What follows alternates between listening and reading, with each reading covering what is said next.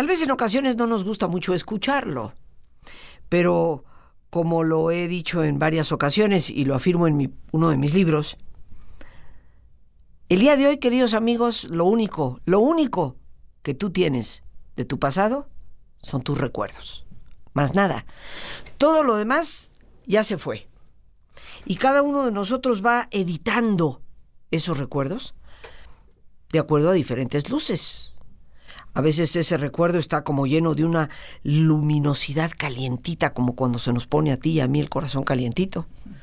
Y a veces está pues con una luz que con los fallos, ¿no? De la Comisión Federal de Electricidad que viene y va y como que no se ve muy claro. Y hay ocasiones en que los recuerdos permanecen en una especie de obscuridad.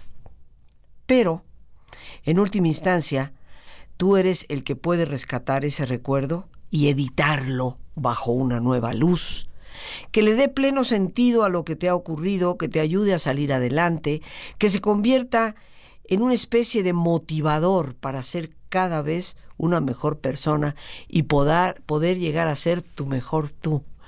De eso se trata todo este camino de vida que debemos andar.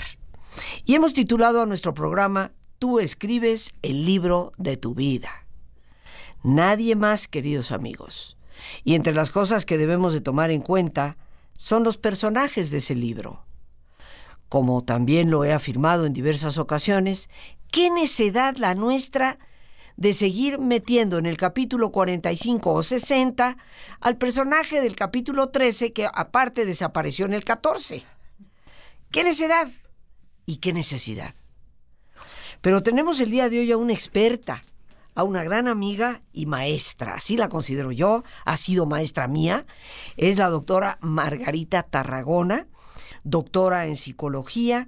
Yo considero que si alguien tiene que hablar de psicología positiva en este país es Margarita Tarragona.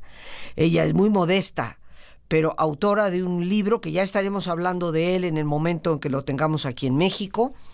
Pero por el día de hoy, hoy nos viene a decir, antes de que leamos su libro, que tú escribes el libro de tu vida.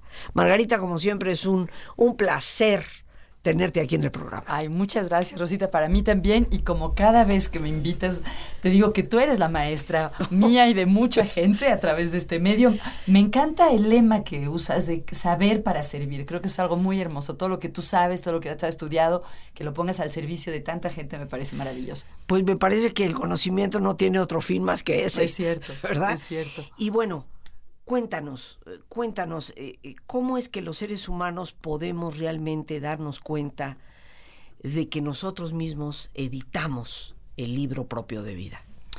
Hay una corriente dentro de la psicología que se llama psicología narrativa y lo que propone, basado en investigaciones, es que las personas vamos dándole sentido a nuestras experiencias como si fueran una narración o una historia, no una historia en el sentido de un cuento o una invención, sino que vamos organizando y ordenando y engarzando las cosas que nos pasan de tal manera que sean como una historia que tienen un principio, un desarrollo, un fin. Y que esto es algo que caracteriza a los humanos. Por ejemplo, hay ciertas formas en las que nuestro cerebro es parecido a una computadora pero hay ciertas formas en las que no, y una de esas diferencias es que creamos historias y le damos significado a los acontecimientos.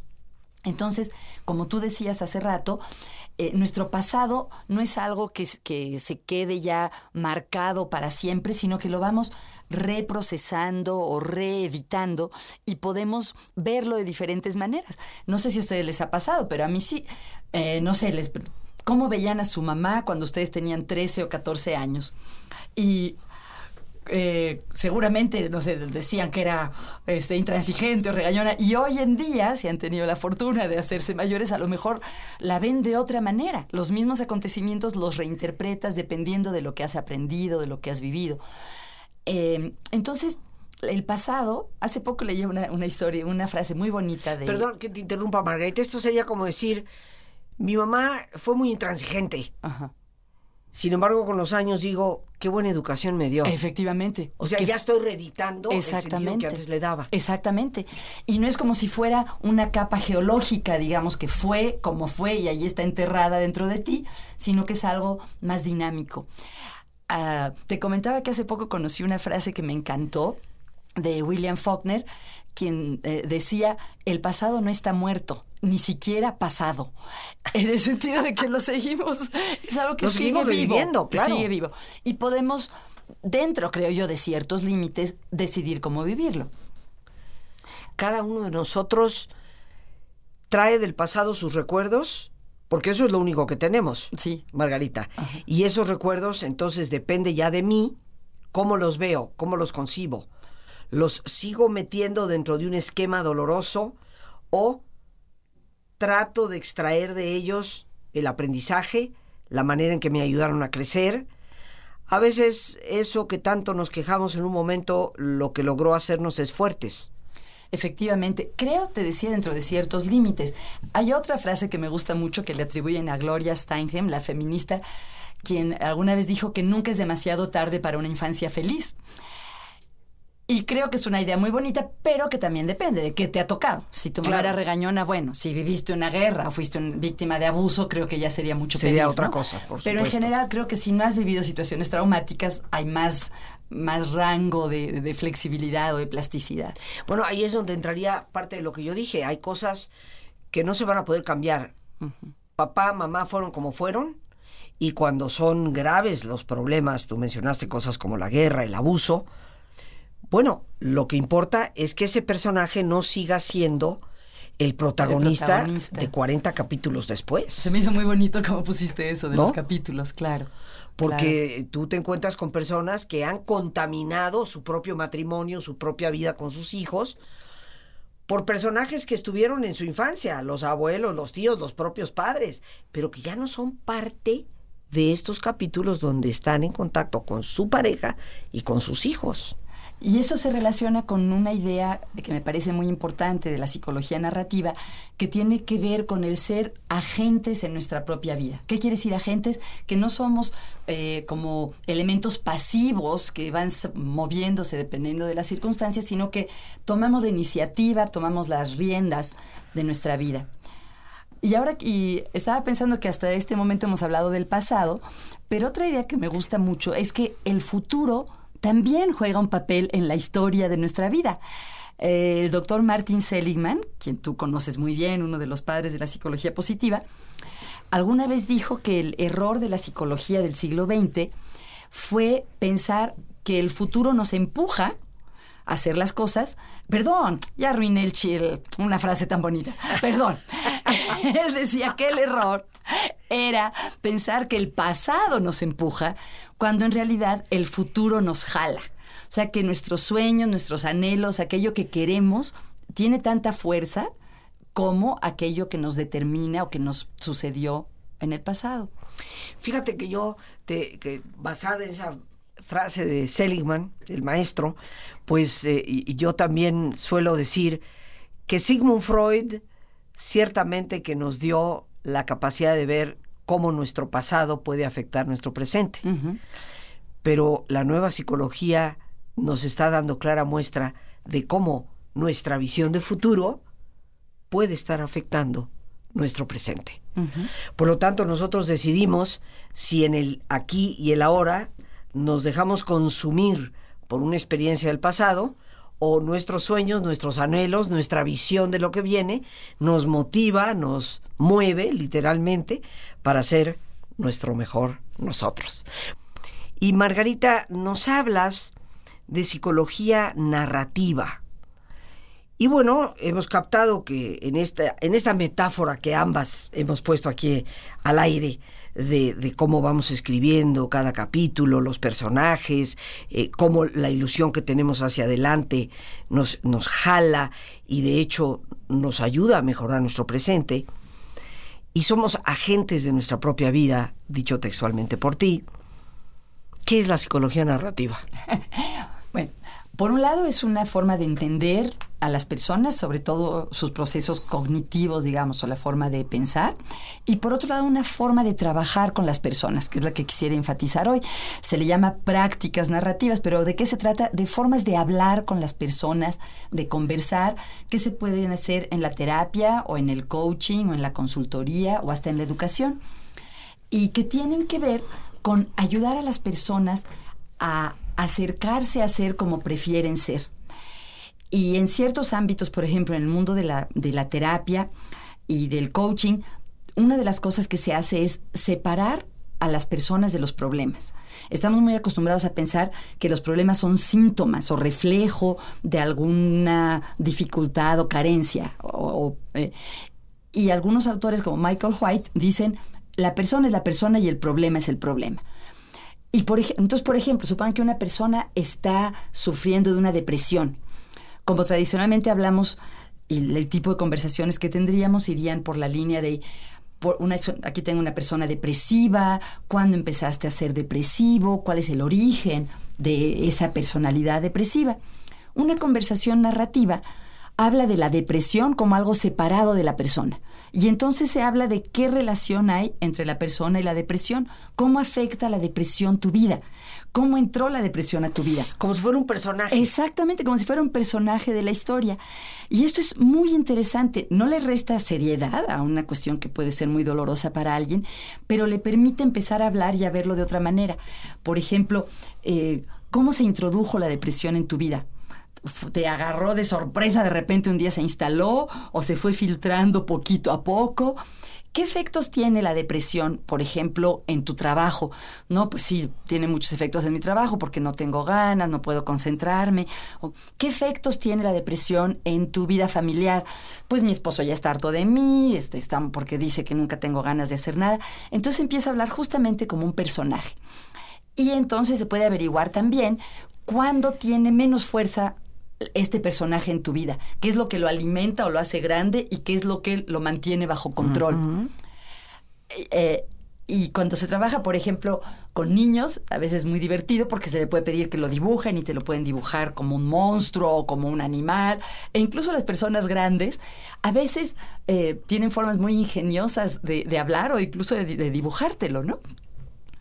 Entonces, yo puedo asumir que cualquier problema que yo he tenido en mi vida, eh, puedo considerarlo como, como un personaje de un capítulo.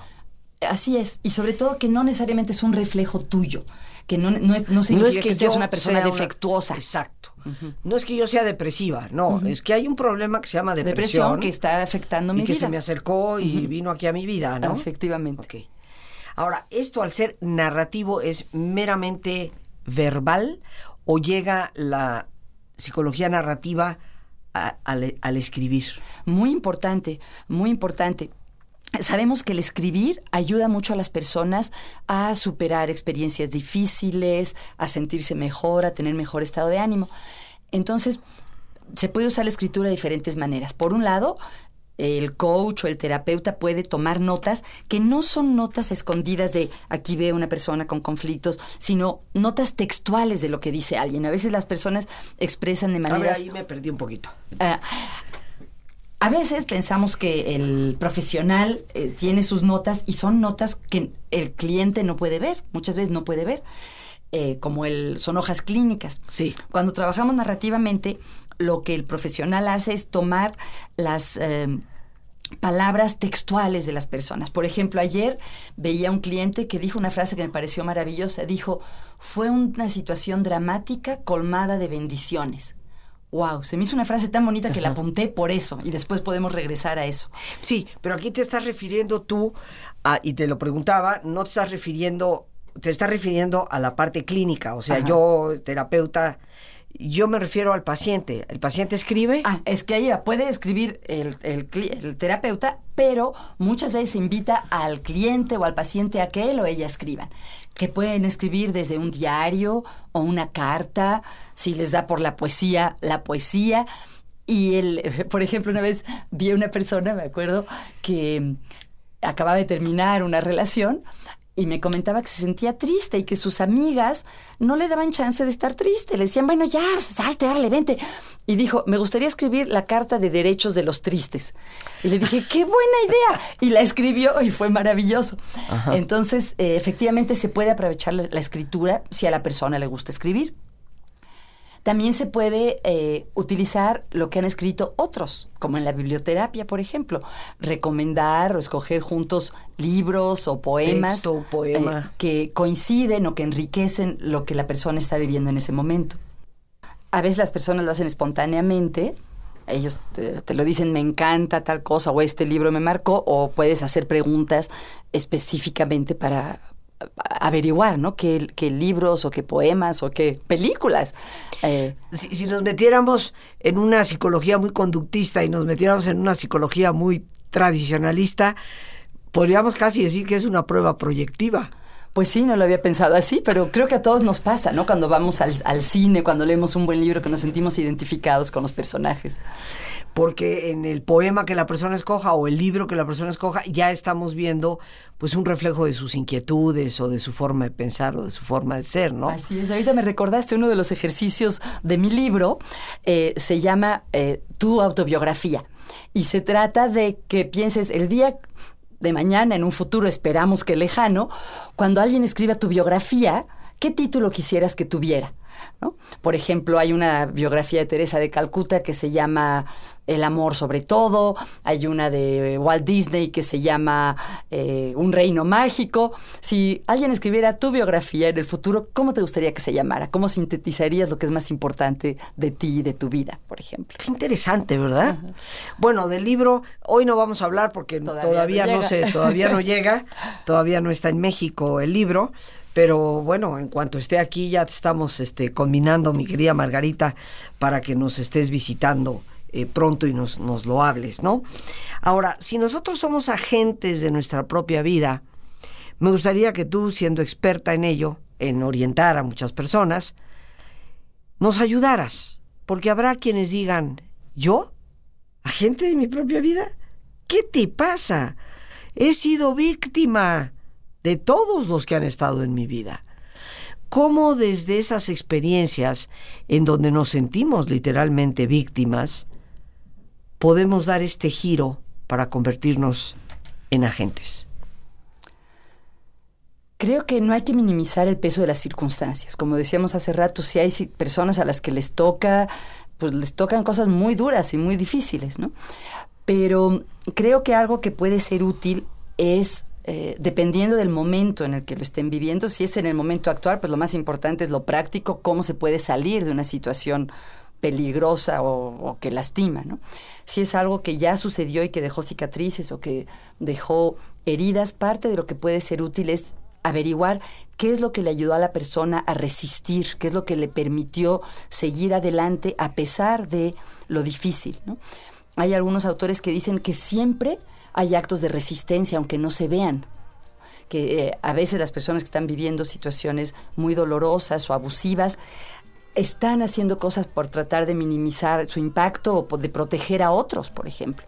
Entonces creo que algo que puede ser muy útil es invitar a las personas a, po- a poner la lupa sobre qué es lo que hicieron para tratar de seguir adelante, para tratar de que eso tan doloroso los lastimara lo menos posible. Esa es una parte. Otra parte puede ser reconectarnos con lo que más valoramos, con, con nuestra brújula interna, lo que guía nuestras decisiones. ¿Ibas a decir algo? No, no, no, no. Vino a mi mente, yo creo que me leíste la mente. ¿ok? Este, reconectarnos con nuestros valores, con las fortalezas que todos tenemos. Efectivamente. Y, y eso, eso cómo lo hacemos. ¿Cómo podemos nosotros ayudarnos a descubrir nuestras fortalezas para que esa fortaleza nos ayude a salir adelante, a escribir el libro de nuestra vida con una luz mucho, ya no digo tan solo positiva, mucho más constructiva, Constructiva, eso es muy importante. para nuestro presente y nuestro futuro. Claro, claro. Hay diferentes maneras de conocer nuestras fortalezas. Una puede ser hacer una introspección, pensar desde que éramos chiquitos qué es lo que la gente nos decía bueno sobre nosotros. Nos decía, ay, tú siempre tan chistoso, o pregúntale a Juanito porque él todo lo sabe arreglar, o, o sea, qué es lo que la gente, que nosotros recordamos, que la gente notaba y nos eh, reconocía. Eso puede ser uno de los caminos. Otro es preguntarle a la gente a la que le tenemos confianza, como que normalmente nos da pena preguntar sobre lo bueno, ¿no?